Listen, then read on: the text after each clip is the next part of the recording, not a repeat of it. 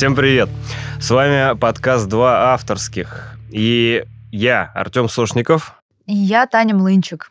И мы решили записать специальный эпизод, новогодний, ненапряжный. Просто для того, чтобы пока вы режете салаты или делаете какие-то заготовки к праздничному столу, вам было что послушать на фоне. Так что всем привет, и сегодня мы будем просто трепаться, Тань. Давай подумаем про итоги года. Вот расскажем нашим слушателям, может им интересно, про наши итоги года.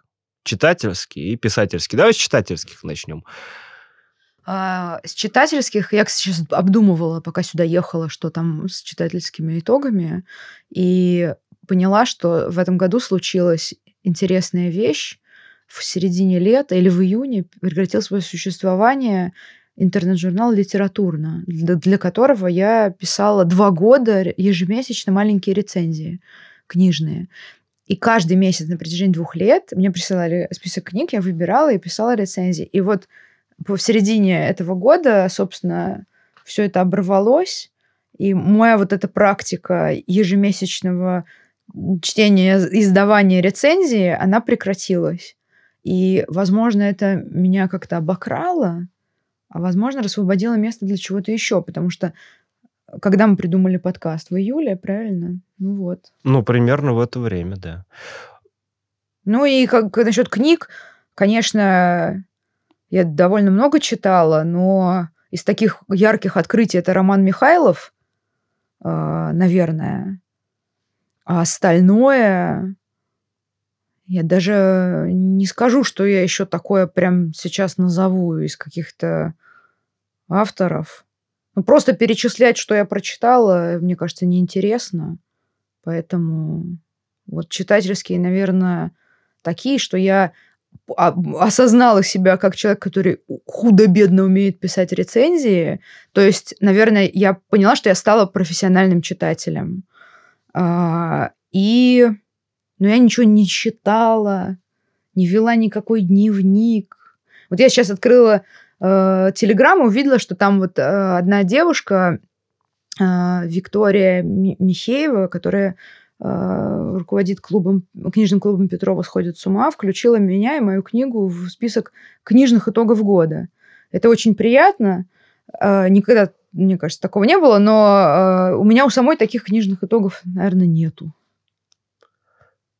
Хаос. У меня какое-то странное ощущение. Мы тут э, созванивались с другом, ну, ты с Антоном Беловым, ты его знаешь, и начали вспоминать, вспомнили, что вот мы прошлый Новый год отмечали вместе с ним, и, и мы такие, офигеть, прошел всего год, а кажется, что прошло уже года два, и реально 2023 а, был очень длинным годом, и сейчас, если вспоминать, вот ты говоришь, там, закрылся литературно. А, ты говоришь про книжный код, э, итоги года. А помнишь, у тебя было в этой библиотеке выступление? Это было в этом году. Да. А это было сто лет назад уже. И я еще жил в Петербурге в этом году. Да, наверное. Я не знаю, если честно, нет, у меня почему-то год мне, наоборот, показался коротким. Да. И как-то я вспоминаю, сколько всего за Мало произошло. поездок, мало каких-то активностей. Не, ну, наверное, на контрасте с 22-м он, может быть, показался Я поняла, что у меня, у меня случилась такая парадоксальная штука, у меня не было ни одной литературной, ни литературной публикации в этом году. Хотя в прошлом, ну вот как бы с 16 -го года у меня литературные публикации не было лет без литературных публикаций. Вот это был год без литературных публикаций и без гор. Потому что я каждый год хожу в горы, я себе обещала, что у меня не будет лет без гор в жизни. И, ну, а литературные публикации, само собой, это стабильная часть моей жизни. Но так вышло, что в этом году я писала роман, а, не писала никаких новых рассказов. Или, может быть, писала, но они где-то в столе, черт его знает. И вот такой вот странный год. Ну, ты никуда не рассылала? Нет. Раньше ты же отправляла рассказы. Да, да. Здесь... Open, за опенколами следила. Я сейчас э, все силы бросила на, новый, на новую рукопись, поэтому тут я решила не распыляться. Хотя хотелось. Иногда попадались какие-то опенколы. Ну, у тебя вторая рукопись. Ты дописала вторую рукопись, да, и ты уже говорила в предыдущем выпуске, что Сейчас ты ее редактируешь. Да, я дописала роман. э, э, Я скажу, наверное, его название. Скажи. Это э, роман называется «Необитаемое». И я очень надеюсь, что он выйдет в 2024 году. Но и предсказать я ничего не могу. Но сейчас я, мы с Полиной Бояркиной доводим редактуру до ума, и дальше я буду обсуждать э, с издателями, что с ним делать. Возможно, он выйдет, возможно, нет. Ну, я из тех, кто уверен, что он выйдет, и выйдет, быстро найдет своего издателя. Вот я прям уверен. Вот, можем поспорить с кем-то из слушателей, Ты пока единственный человек на Земле, помимо Полины, который прочитал его целиком. пом- помимо Полины. Ну, я разослала еще нескольким э, друзьям, но они пока не дочитали. А, да. А ты не хочешь рассказать о чем? А, Да, могу рассказать э, кратко. Это роман про репродуктивные технологии и про бесплодие и про попытки... Это размышления на тему э, того, что такое а, продолжение рода в современном мире. Вот так вот я это вижу. И, ка- и каким образом это трансформирует э, женщину, влияет на нее, и как женщина на протяжении всей своей жизни с этим вопросом а, имеет дело, взаимодействует, как он ее а, разрушает, формирует и что с ней вообще делает. Довольно интересная ситуация, потому что я прочитать-то прочитал, но мы с Таней еще не обсуждали. Да, Вот после выпуска да. сейчас мы пойдем в кабак, и Артем будет рассказывать. А у меня, ну, мне кажется, книга о другом. Ну вот обсудим. Но я пока не буду говорить всем. Ну, вот я просто, я вижу как бы вот так. Я понимаю, что там может быть много каких-то уровней, но у меня вот... э, я недавно писала синопсис, и там вот примерно так написала. Ну, в общем, в 24 году она выйдет. э, по- пока еще непонятно где, но где-то выйдет. Ну, отлично, слушай, вторая большая вещь. Да, э, было очень странно закончить ее, потому что когда я дописала первый роман, был такой прям Вау, я написала огромную рукопись, я ее распечатала на принтере в офисе, я ее держала в руках и думала, вот это я столько сама написала, а здесь сейчас, вот с необитаемой, такого не было. То есть я просто закончила работу, я поняла, что следующий этап — это ре- ре- редактура с внешним редактором, после того, как я сама закончила редактировать, и ну, как бы некое удовлетворение, конечно, было, но уже гораздо более какое-то спокойное, чем первый А раз. может, потому что большего хочется уже? Ну, эти победы уже знакомы тебе. Дописать, доредактировать, А, ну, издать. типа, Даже если издадут, какая- ты такая, ну, конечно, ну, издадут. Ну, уже издавали, и сейчас издали. Это уже не будет что-то новое, да? А чего хочется нового? Каких новых вершин? Не, мне кажется, что вот я, я не знаю, сдадут или нет, повторюсь, но, конечно, мне, э, как бы, мне кажется, повторение... Вот ты в одном из выпусков говорил, что одна книга может быть случайностью, а две уже нет. И вот понять, что я вот смогла это как бы повторить, а, то, что я смогла повторить написание большой формы, я уже поняла. И значит, это значит для меня то, что я смогу повторить и третий раз, и десятый раз, наверное, если у меня будут силы, желания и идеи. А вот повторить вот эту вот, вот эту вот ступень внешнюю с изданием и путем э, текста к читателям, мне, мне тоже важно. А дальше я не знаю, я не знаю, что, что хочется. Я не буду говорить там, что мне хочется каких-то премий, если честно, мне пофиг. Это приятно, конечно. Приятно. Не буду тут э, лукавить, но у меня нет каких-то таких сумасшедших целей. Я когда читал, я подумал, что для тебя в каком-то смысле это все равно в первый раз, потому что текст э, не похож на первый, и совершенно в другом жанре, и другой способ разговора о проблеме. Ты как будто бы заново начинаешь, в новом амплуа выступаешь. Потому что, ну, по сути-то это, наверное... Ну, наверное, нельзя назвать это автофикшеном. Эм, Я не, я не знаю. Но это текст от первого лица. Ну, я бы это... Да, но при этом... Ну, в общем, это менее жанровая вещь, чем была у тебя до этого. Ну, вероятно, да. И мне поэтому было интересно как бы над, над этим текстом работать. И мне не кажется, что вот мне не хочется, у меня нет такого, такой интенции дублировать себя, например, писать опять новый текст от первого лица или писать опять триллер с фантастическим элементом, как первый роман. То есть мне сейчас дальше, когда вот что-то новое возникнет, э, синтезируется внутри меня, тогда я сяду писать, но никак не ранее. Вот, да, я понял. Это же ре- реалистическая вещь. Там нет никаких жанровых элементов. И при этом она более, наверное, остросоциальная. Ну, и в первом тексте тоже были какие-то мотивы, которые о современности многое говорили, но здесь это выведено на передний план. Вообще нетипичный для тебя текст, если честно. Ну да, да. И если честно, я от него здорово устала от него, от этой темы, от зарывания туда. И мне, я его долго писала, потому что мне было э, лень в него заходить. Mm. Ну, посмотрим, как у него судьба сложится. Но, видишь, значит, 23-й год у тебя был переходным. Получается так. Да, да, да, да. И переходом и закрытием каких-то... То есть я с таким облегчением захожу в 24-й, с таким... Он будет чильным. Надеюсь. Да. С замиранием сердца мы надеемся. Э, ну вот, а я, значит, когда э, сегодня вспоминала, что было в этом году, вспоминала, как я дописывала как раз необитаемую, будучи в командировке в, в Эмиратах, и параллельно читала «Отражение в луже», твою повесть, и тебе записывала аудио оттуда. И что я так сидела вечером с ноутбуком со своим, со своей рукописью около э, дома и курила там и писала тебе аудюхи с отзывом про отражение в луже. Вот, а у тебя что с итогами?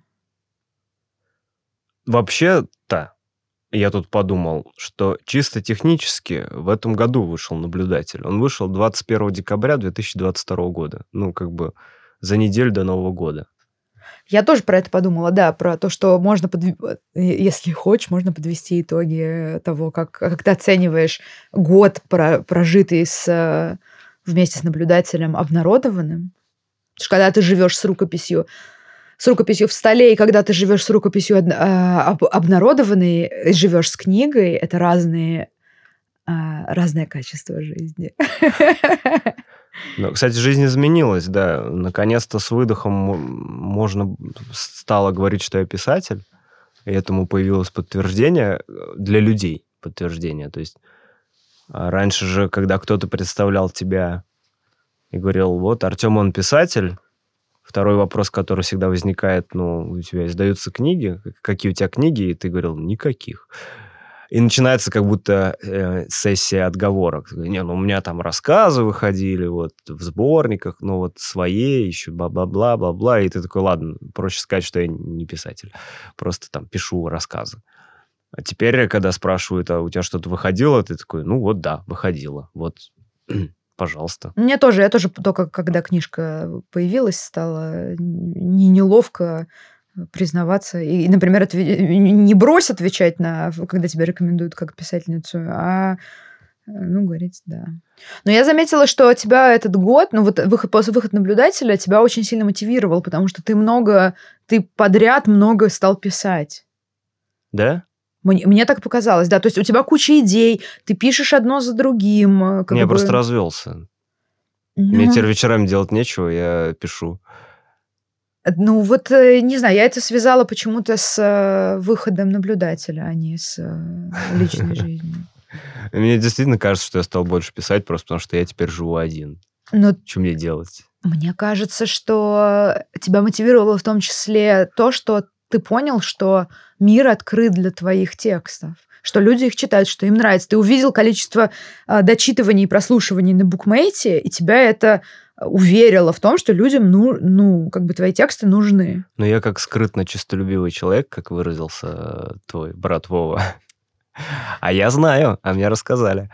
Я недоволен результатами.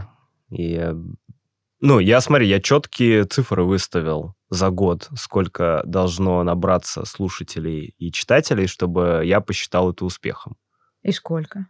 Я выставил 3000 на букмейте э, добавлений в библиотеку и 5000 э, прос... Э, лайков на Яндекс Музыке. Сейчас там 3000 добавлений в библиотеку на букмейте. Ну, то есть ты и достиг. 4 800 на Яндекс. Ну, Ну, чуть-чуть не хватило. Ну, все, ты практически достиг. Ну, нормально, слушай. нормально. Если бы Слушай, оказалось, что там в два раза меньше или в три раза меньше, то... Нет, я... Вот мы буквально...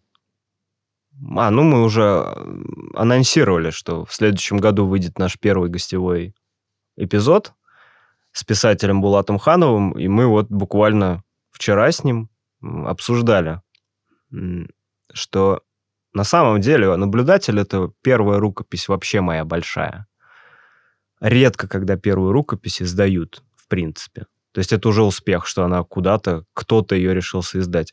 Мы вспоминали, я боюсь перепутать, но я точно слышал, что Алексей Поляринов написал семь романов, их пытался куда-то пристроить и потом выкидывал. Мне кажется, ты это рассказывал, и мы когда с тобой обсуждали, что нам вообще страшно и странно повезло, с то, что у нас первая большая форма и издана. Да, и вот, по-моему, у него до центра тяжести был роман, который где-то выходил то ли сам издатом, то ли в маленьком издательстве. Он не обрел популярности.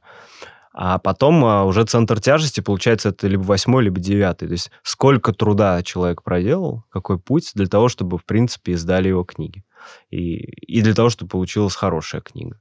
А тут с первого раза. Ну а что еще ожидать? То, что я так-то э, с одной стороны, то есть я считаю, что это успех, да, издали. С другой стороны, ну, я разлюбил текст. Вот под конец года я понял, в чем была ошибка. Я допустил ряд ошибок, которые уже не исправить, то есть я его из сердца выкинул. А, Я его разлюбил, и я даже тебе говорил, что если сейчас его предложат издать на бумаге, я еще подумаю, э, ну, там надо много чего переписать, а стоит ли вообще так перекраивать? Надо просто двигаться дальше. Но я, я не считаю это успехом э, литературным. Ну, я, кстати, тоже думала про переиздание. У меня как раз э, тираж, закончился договор э, с издательством, и я думала о том, что если переиздавать, то я хочу переписать э, парочку моментов. Ну, м, э, кардинально или там какие-то мелочи? А, нет, ну да, нет, не менять, э, не как в слове пацана в последней серии, а просто довести до ума э, последнюю четверть, потому что я считаю, что до ума она не доведена, мне тоже точно так же, как у тебя. Ну, то есть мне кажется, что вот то, что это первые рукописи, которые издались, э, у этого есть и плюсы, конечно же, это невероятная удача, но и минусы в том плане, что можно вот так же, как ты, разлюбить свой текст. Или... Потому что куча же мы еще мы знаем истории, когда люди с псевдонимами пишут по 10 фэнтези-романов, которые... и даже не рассказывают их названия, потому что это кринж, типа им стыдно за них и все такое. Ну, как бы вот э, мне, мне не стыдно, но я хотела бы доработать. Такой возможности у меня не было, когда я редактировала первый раз. И вот сейчас вот так вот как-то. Ну вот, но тем не менее, в общем, этот год э, тебе многое дал, и ты прошел кучу стадий. И отношение к тексту, отношение Да. к статусу писателя, и новые... Ты написал новые, много новых текстов. Может, ты вот расскажешь о них? Потому что они, они же у тебя есть на сайте часть. э, Может быть, кто-то захочет как раз прочитать там замечательные повести. Ну, я выбрал себе нового любимчика, повесть «Отражение в луже», да. И ее уже тоже разлюбил.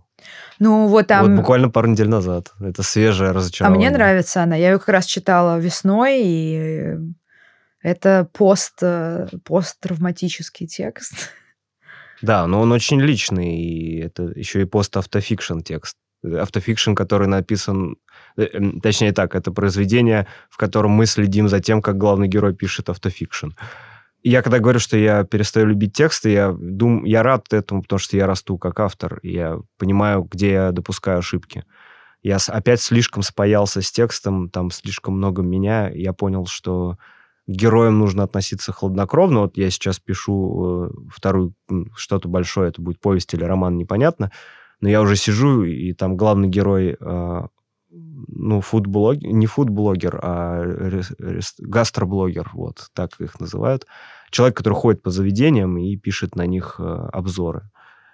И я вижу, что в логике его поведения очень много меня, но я не самый логичный человек, и это выглядит ненатурально в тексте. Я должен... То есть у меня опять получается какой-то слепок меня из героя, а я понял, что надо его лепить абсолютно дистанцированно.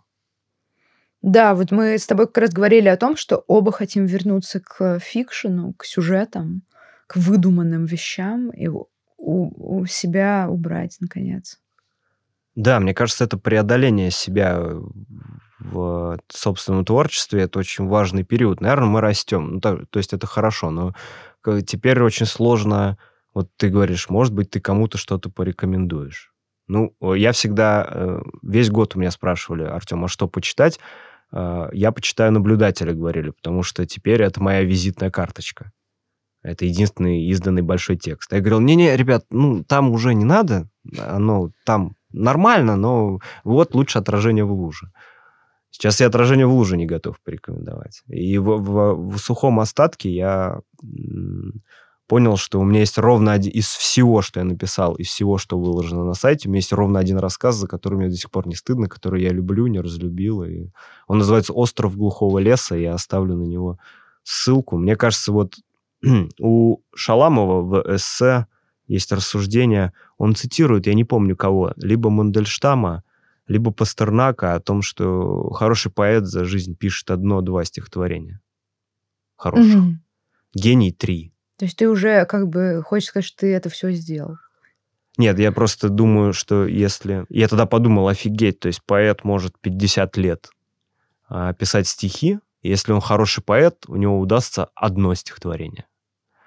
Крутая ну... концепция. Я подумал, а вдруг у писателей так же? И вот если взять все мои тексты, вот и если, как мы часто представляем, я завтра умру, на меня упадет вот здесь какая-нибудь глыба льда, и я не вернусь э, в Москву, за предательство меня проткнут э, мне затылок, что, что единственное может претендовать на успех. Вот «Остров глухого леса» — это единственное, что вот за что мне будет, наверное, не стыдно, что я ну, бы сам положил на стол. Ты говоришь о, о текстах, которые претендуют на то, чтобы открыть что-то в литературе. Вот мне кажется, что эта концепция, она о том, не о, не о текстах, которые могут откликнуться у читателя, которые могут там стать, не знаю, увлекательным путешествием для кого-то или подарить в случае поэзии кому-то там прибавить что-то к э, мироощущению, там, к настроению и так далее, а открыть что-то новое в литературе. И каждый, у каждого из нас, кто пишет, э, есть такой шанс, но некоторые могут публиковать 10 книг, издавать, иметь миллион читателей, но не открыть ничего нового в литературе. Ну, мне кажется, это какая-то слишком завышенная планка, нет? Если ну... говорить про смертное, на смертном одре, и какой текст э, вот хороший. Хороший, ты же в это слово хороший вкладываешь... Я другое вкладываю. Ну вот, а я, вот, я думала, что это вот хороший в высоком смысле. Не-не-не. Вот а... это вот я сделал искусство. Я, я, не, я об этом думал. Ни историю, ни рассказ, ни классную вот вещицу какую-то, а я, вот искусство. Я очень много об этом думал в э, последние месяцы. И вот, помнишь, я тебе тут недавно весь вечер плакался про, про писательский, про издаваться, не издаваться, вот все эти дилеммы, а что я ною, я кокетничаю, а я... Э, я, я вот буквально вчера об этом перед чтениями. Мы завтра с Таней читаем рассказы, но вы уже не попадете, потому что выпуск выйдет три дня спустя. Но мы завтра читаем рассказы, и я вот понял, хороший, да, что для меня хороший рассказ рассказ. Хороший рассказ, почему, мне кажется, стоит только «Остров глухого леса» оставить, потому что там я полностью вывернул душу наизнанку и не залажал с техникой. То есть там нет э, именно теоретических косяков, там нормальный сюжет, там ничего особенно не вываливается. Мне не стыдно за... Мне кажется, я не завалил ни концовку, ничего, там крепкая конструкция, но при этом мне еще и удалось и вывернуться на 100%. Вот если такой рассказ получился, для меня он хороший. Он вряд ли что-то новое в литературу принесет. Я не мерю таким... Не не знаю, мне кажется, это слишком тяжелая для меня миссия. Ну, мне... что-то новое сказал. Сказал про мироощущение. Может, он про меня что-то Людей, сказал, которые вынуждены покидать, например, страну. Вот это вот. Ну, может, это же не мне судить. Просто, ну, вот... Не, я согласна, что, что я сейчас сказала, это как бы очень пафосно. Я тоже, я не считаю, что я, может, а, не знаю, ни разу не сделала искусство за все время пока. Может, я его сделаю, когда мне будет 70 лет, старухой.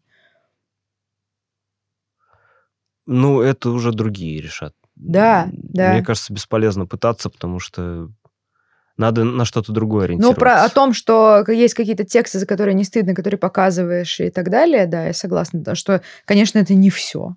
А вот у меня есть теория, что ты можешь этот текст э, на выдохе назвать, не задумываясь. Ты вот можешь сейчас сказать один текст, за который тебе не стыдно?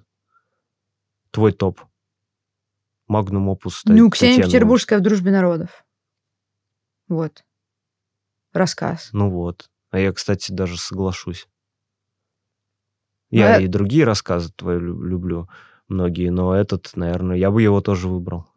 Ну, он личный. Еще есть, конечно, какие-то рассказы, которые мне нравятся, как технично сделаны. Просто которые вот... Я научилась писать рассказы. Я показываю, на что я, я способна в рассказе «Бартер» или «Куриный бог», например. Вот это тут видно, как я могу музыкальную шкатулку сделать. Как я Но ты там душу не выворачиваешь. Ну, конечно, не выворачиваю. Видишь, вот он, Я там показываю, компонент. как я ворую то, что я в окружающем мире вижу, изворачиваю это из, из палок, делаю музыкальную шкатулку. Вот. Ну, вот эта формула, это, наверное, одна из моих литературных побед в этом году. То, что я почувствовал ее. Ну, то есть, точнее так, я ее вербализировал, вербализовал.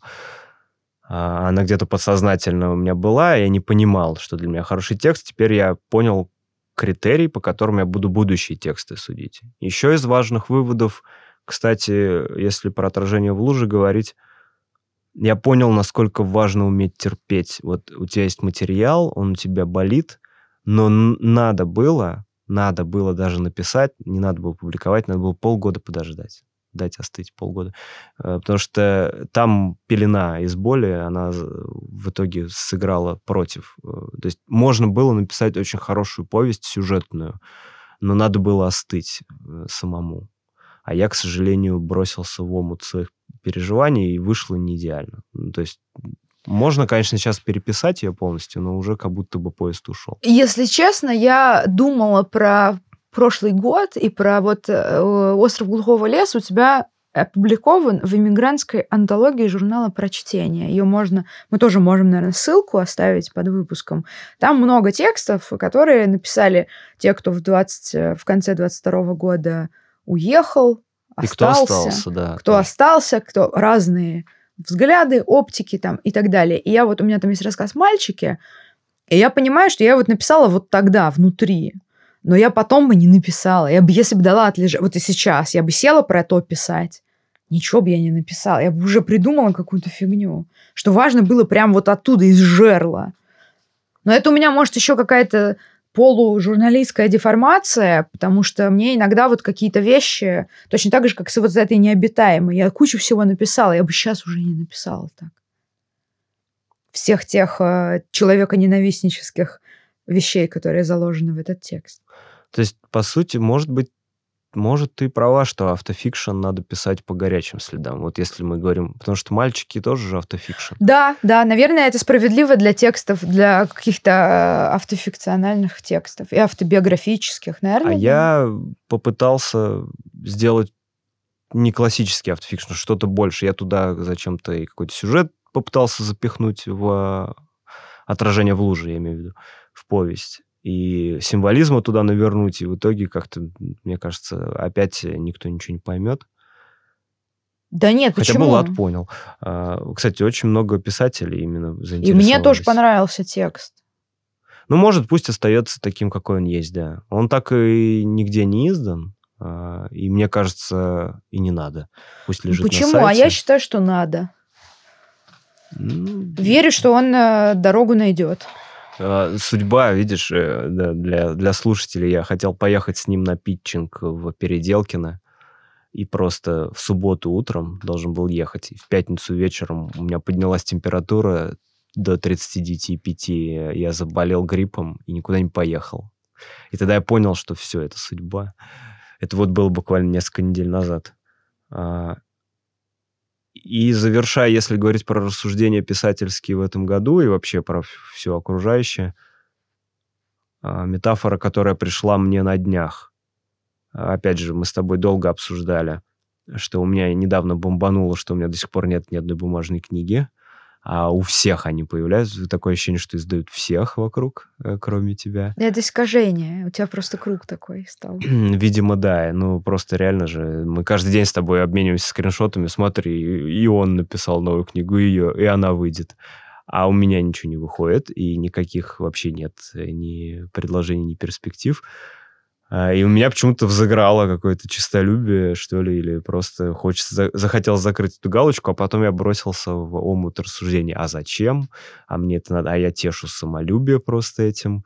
Нет, тут бы лучше что-нибудь хорошее написал. Они издают, потому что ты плохо пишешь. Ну и все, я начал ныть Тане. А, вот, э, естественно, со всеми этими проблемами. И окончательно запутавшись, я вчера сидел дома и понял, что, знаешь, на самом деле я почему скучаю я скучаю по чердаку в АБ-центре, а, вот там, где столовая, по кругу людей, которые нигде не издаются, которые читают по кругу рассказы и обсуждают литературу. И ведь самые теплые выпуски нашего подкаста, э, как мне показалось, самые... Нет, нам много хорошего написали, но мне запомнится выпуск про Уэльбека и Михайлова больше, мне кажется, чем выпуски про писательские всякие вопросы и проблемы.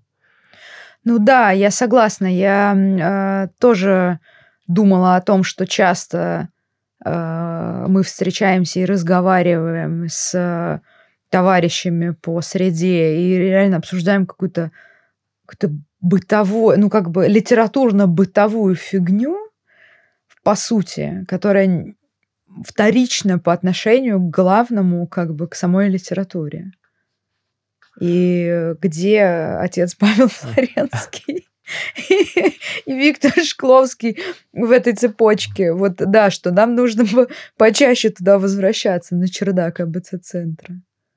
Привет, Леонид Ильич, мы верим, что вы нас слушаете. Если он нас слушает, и Мария. это вообще класс. Мне кажется, слушают. Да и много кто там бывал на этом чердаке кто сейчас всплакнет. Слушай, ну тогда, получается, нам надо больше литературу обсуждать в подкасте в следующем году. Ну да, хотя мы заявили первый выпуск как литературной школы. Вот. Э, а мы уже заявили? Я, да, у меня в голове, что нам нужно записать литературные школы, и да, можно действительно подумать об этом. У нас же куча тем есть набросанных. Мы собираемся продолжать, но можно обсудить сейчас публичный вопрос, собираемся мы продолжать подкаст или нет. Кстати, классное предложение. Мы же с Таней, когда запускали два авторских, мы с ней договорились не париться. Мы такие, давай 10 эпизодов запишем и посмотрим. Если нам не понравится или будет слишком напряжно, ну, бросим. А если ну, поймем, что хотим продолжать, уйдем на второй сезон. Сейчас даже как-то неловко этот вопрос тебе задавать, будем продолжать или нет. Да, нам рассказывали, что куча народу, что типа, а, микрофоны там на Авито, все начинают подкасты, бросают на 5-10 выпусков, или типа, дотяни, не надо ничем заниматься, никаким продвижением, дотяни до 15-го, а потом посмотришь. Вот, и, конечно, ну, конечно, будем продолжать, потому что подкаст, у нас это 11 выпуск, и, по-моему, только все начинается. Да, у меня полное ощущение, что мы даже и не разогнались толком. Хотя 10 выпусков, ну, наверное, для сезона это мало. Мы редко записывались э, раз в две недели. А какой у тебя любимый выпуск? Ты уже сказал про э, то, что важнее для тебя Роман Михайлов и Уэльбек из всех. Что я, тебе... причем, я же недоволен ими был. Помнишь, оба раза я выходил, Таня говорил, мы не, недостаточно хорошо рассказали об их книгах. Э, и про Михайлова мало рассказали. А при этом люди говорят, что идеальный формат, не супер задротно, и при этом как-то Широко. Да, самое приятное было получить отклики, что люди взяли и как бы начали читать Уэльбека и Михайлова просто после наших выпусков. Это удивительно. Да, не зная о них. Но это вот э, то, тот момент, когда я понял, что надо продолжать. А мы же долгое время с тобой рассуждали, а зачем подкаст-то? Потому что мы его запустили, как будто бы... Ну, не знаю, ты вот почему решил его делать? Потому что я поняла, что это идеальный, ну, как бы у нас э, куча всего, что можно обсудить, что это будет интересно другим, точно. Что такого подкаста нету, что мы обладаем, я самонадеянно подумала, что мы обладаем какими-то интересными э, знаниями, которые могут быть, э, принести пользу другим и заинтересовать других. И наш взгляд на литературу, он другой, чем у книжных обозревателей, критиков, которые, безусловно, тоже уважаемые. Но мы, э, так как мы сами пишем, это может получиться что-то прикольное. И вообще новая деятельность. Я обожаю новую деятельность и как бы что-то начинать. У меня такая всегда энергия новая какая-то в жизни. Ну, у меня схожие были причины. А, а первая причина, мне показалось так круто начать что-то новое в мире, где все разваливается, закрывается, уезжает, э, меняется. А тут вот на фоне вот этого всего бурлящего потока вдруг появляется новый проект. Хотя, казалось бы, сейчас в культуре тяжело начать что-то новое. А вторая причина у меня была очень приземленная. Мне нужно было место, где бы я тренировался говорить. Просто хотелось научиться получше дикцию улучшить, научиться говорить получше, не екать, там, не чвякать, хуякать. Вот. А потом как-то втянулся. И сейчас, э, ну, если вычесть выпуски про писателей, и мне просто подруга сказала, что Артем, в выпуске про Ульбека Михайлова ты послушай себя, у тебя голос меняется, когда ты говоришь о литературе, а не о писательских вот этих проблемах а, или о себе там. Говорит, у тебя другой, у тебя другие интонации. То есть ты как расцветаешь. И я послушал, действительно, я, я помню, как я сюда, мы же Вольбека вживую записывали, здесь вот, в этой студии. Мы, кстати, впервые за долгое время пишемся лично на, на Галерной 20 в, в смысле, Санкт-Петербурге. вдвоем, находясь физически в студии? да, мы не по зуму сидим, друг друга видим, а прям сидим в студии. И я сюда, я помню, как я сюда прибежал про Вольбека говорить, просто как школьник. А, и я тогда понял, что выпуски про писателей, про книги будут мои самые любимые. Но если их вычесть, я сейчас лист посмотрел, а, наверное, мой любимый выпуск — это «Как писательство вредит и помогает жизни». Третий, по-моему. Или мне, мне кажется, это второй. Ну, ну вот да. Э, где ага. мы обсуждали... Да, это второй. Это второй выпуск. Почему любимый? Мы там... Там очень классная проблема была поднята. Как писать? Стоит ли писать о родственниках? Как они реагируют? Хорошо ли воровать истории у своих друзей и знакомых, стоит ли упоминать, что ты их спер. Ну, э, очень, мне кажется, классная тема была, и мы ее так хорошо обсудили, закрыли эту проблему для себя. А ты можешь сходу сказать свой любимый выпуск? У меня нету э, ну, фаворита какого-то одного. А, мне нравится... Мне, на самом деле, просто нравятся выпуски, которые, в которые мне было вот как-то легко записывать и весело. Ну, то есть я оцениваю как-то изнутри, а не снаружи. Ну, то это есть, какие? Сейчас... Э, мне кажется, это про критику. Э, это... Про критику? Про, а, про хейт, про хейт, критику, да. да. Как, как пережить.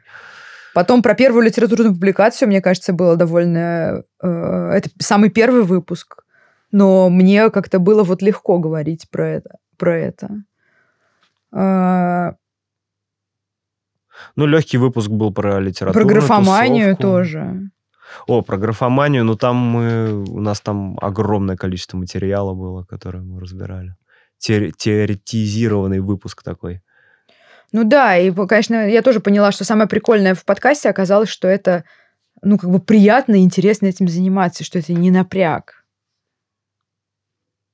легче, чем я ожидал. А, а, а какие-то неожиданные выводы пришли к тебе за эти полгода, да, полгода у нас уже? Ну, в, мы начали в августе, да, получается. Честно, я не ожидал таких э, хороших отзывов, такой реакции. Да, Когда я тебе тоже... люди пишут, блин, записывайте полтора часа, почему так мало? Да, или почему вы оборвали 40 минут, я только начала, и тут вы просто пропали. Куда? Да. А мы, наоборот, э, пару выпусков записывали по 30, и еще думали до 25 ужимать, потому что не хотели долго душнить. И когда э, тоже нам э, рассказывали, что у первых выпусков инди-подкастов обычно 20 слушателей, а у нас там сразу их было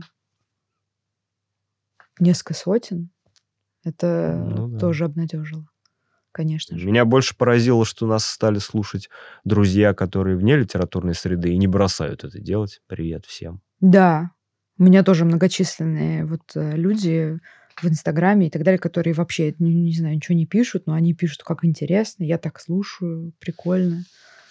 Это здорово.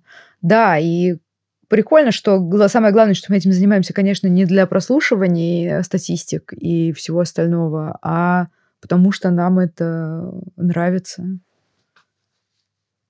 Ну, у меня перфекционизм просто глушит меня. На, на монтаже, ты знаешь, на записи. Ну, у нас, да, у нас обычно мы выходим, э, заканчиваем, Артем говорит, блин, провал, надо перезаписываться. Я говорю, да все отлично, ты что, а мне так понравилось. Сегодня, сегодня так не будет. Ну, в общем, да, мы будем продолжать, и, видимо, 50 минут теперь наш формат. И в следующем году, да, я могу немного назвать какие-то темы, которые у нас есть. Моя любимая это «Почему Айн Рэнд говно?» которые ждут наших слушателей. Например, вот это вот «Атлант расправил плечи». Что это такое? А, и почему оно так популярно? Да, потом э, тема про литературные школы. Нас много про это просили поговорить, мы обязательно это сделаем. Дальше у нас начинаются выпуски с живыми э, гостями, с писателями, с э, авторами прозы в современной России, потому что наш подкаст как раз-таки о том, как быть автором прозы в России в настоящее время, и мы как раз хотим звать э, писателей, которые помимо нас самих э, в общем, являются авторами просто современной России и узнавать, как они живут, как они пишут, а, как они создают свои тексты, книжки. И первым будет Булат Ханов, а дальше мы сохраним интригу. Вот, потом... Потому что, давай скажем честно, мы пока не знаем. Ну, у нас есть еще два кандидата, но мы ну, с ними не обсуждали. Нет, кандидатов много, и они некоторые уже согласились поприсутствовать.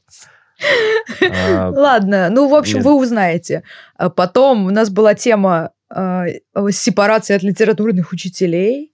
У нас была тема издания книги и как, э, в общем, этого достичь, зачем это надо.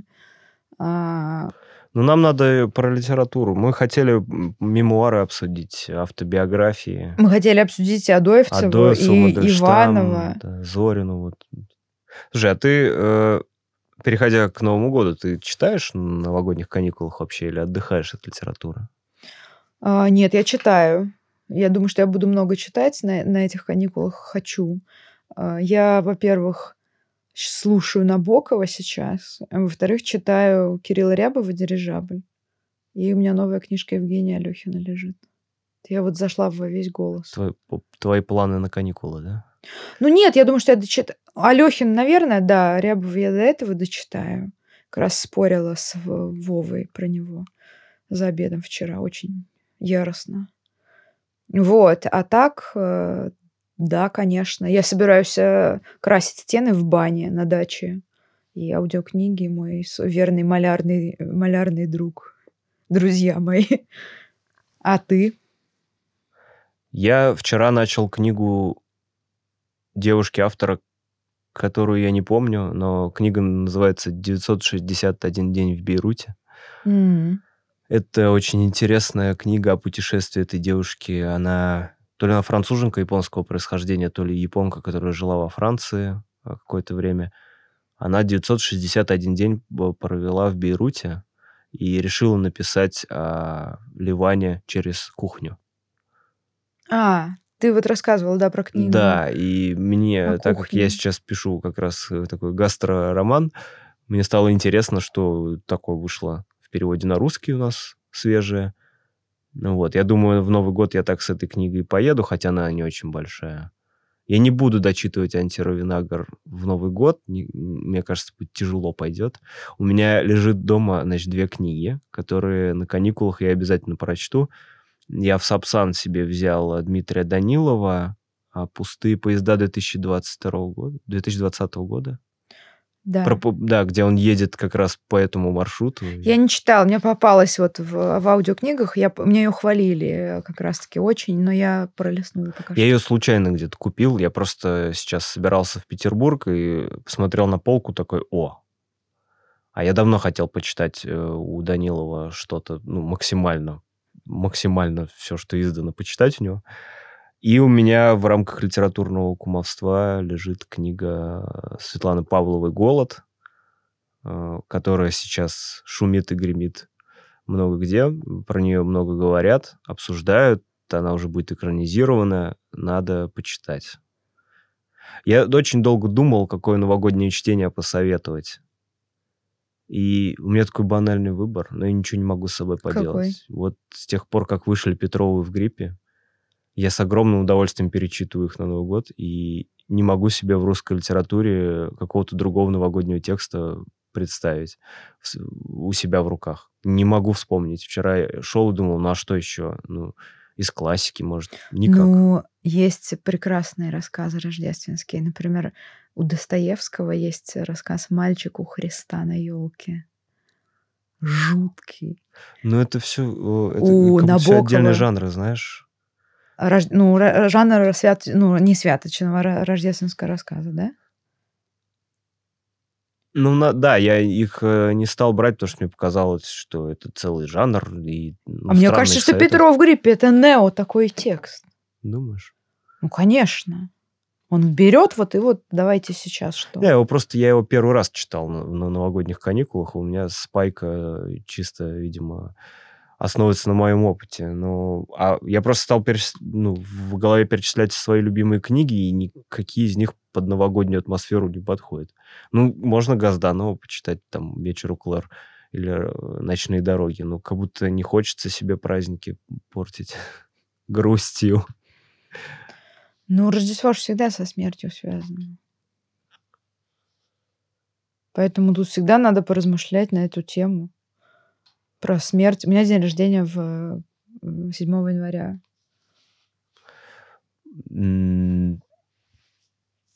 Так, что-то темнеть стало вокруг, чувствуешь? И зловещий хохот откуда-то. Но в любом случае будет прикольно, если вы послушаете этот выпуск и расскажете нам, что вы читали. Может, кто-то из наших слушателей придет э, к нам в комментарии или в бота напишет и посоветует что-нибудь на Новый год такой... Если честно, лучшая идея это написать собственный э, новогодний или рождественский рассказ. У меня слабо была тебе, такая Артем? неудачная попытка. Ну, Про одна... телебашню. удачный. Вот, удачную сделать. Давай, челлендж. Мы за праздники пишем новогодние рождественские А. рассказы. Там, там должна быть ливанская кухня, смерть И? и еще что-нибудь. Дракон. М. Дра- ну ладно, не сам дракон. Огонь. Заманчиво. Ну вот и пишешь маленький рассказ, сделанный очень технично. Ну, мы с Таней лю- любили раньше написать, э, взять какую-то тему, написать рассказы и пригласить всех к нам присоединяться. Там мы так писали про э, то, как на- что происходит, когда находишь лежащего человека на улице. Да. Ну, давай подумаем. Э, Хорошо, как идея принята, мы сейчас с тобой пойдем в ресторан и там обсудим, будем писать или нет. Если будем писать, то тогда позовем всех. Вдруг кто-то из наших слушателей тоже захочет присоединиться. Я тебе в наступающем году пожелаю не только текст издать, а, и чтобы он выстрелил громко и обошлось без последствий. Он стал бы по-хорошему скандальным. Я тебе пожелаю написать а, кучу хороших рассказов, как минимум, сюжетных, вернуться э, в сюжетность, получить от этого удовольствие. И, может быть, если год будет долгим и насыщенным, а, придумать идею третьей книги. Это же очень важно, чтобы хотя бы в голове у тебя сложилось, ты поняла, о чем ты будешь писать следующий текст. А, Вот такое у меня пожелание. Такой, надеюсь, судьба преподнесет тебе такой подарок в 2024 году. Спасибо, спасибо. Я тебе пожелаю э, взаимно тоже. Вот как мы, мы с тобой говорили, как ты говорила, надо вернуть, нарастить мускулы рассказов и сюжетности. Э, Вот чтобы это произошло, чтобы э, ты получил издание в бумаге, наконец-то, э, и чтобы ты э, перестал сомневаться в себе. это буду уже не я. Ну, а слушателям, а, вот лично я, что пожелаю, так это открыть для себя нового любимого автора. Такое бывает редко, но мир переворачивается, земля дрожит под ногами. Вот чтобы вам попался автор, и вы потом весь следующий год читали его, ходили и думали, блин, как я раньше жил, не зная этих произведений. Каждому по такому открытию. Таким человеком стал для меня Мишель Вульбек в этом году. Пусть кто-то другой станет для вас а, новым, новым любимым писателем, а Вульбека оставьте мне. Да, спасибо большое, что вы нас слушали. Будем дальше продолжать записывать наши выпуски. И, и надеюсь, что 2024 год будет ими полон. Кушайте оливье, ешьте как много больше мандаринов, поменьше пейте в эти праздники. Услышимся с вами в 2024 году. Большое вам спасибо. Без вас этого подкаста бы точно не было. Все, всем пока. С Новым годом, пока.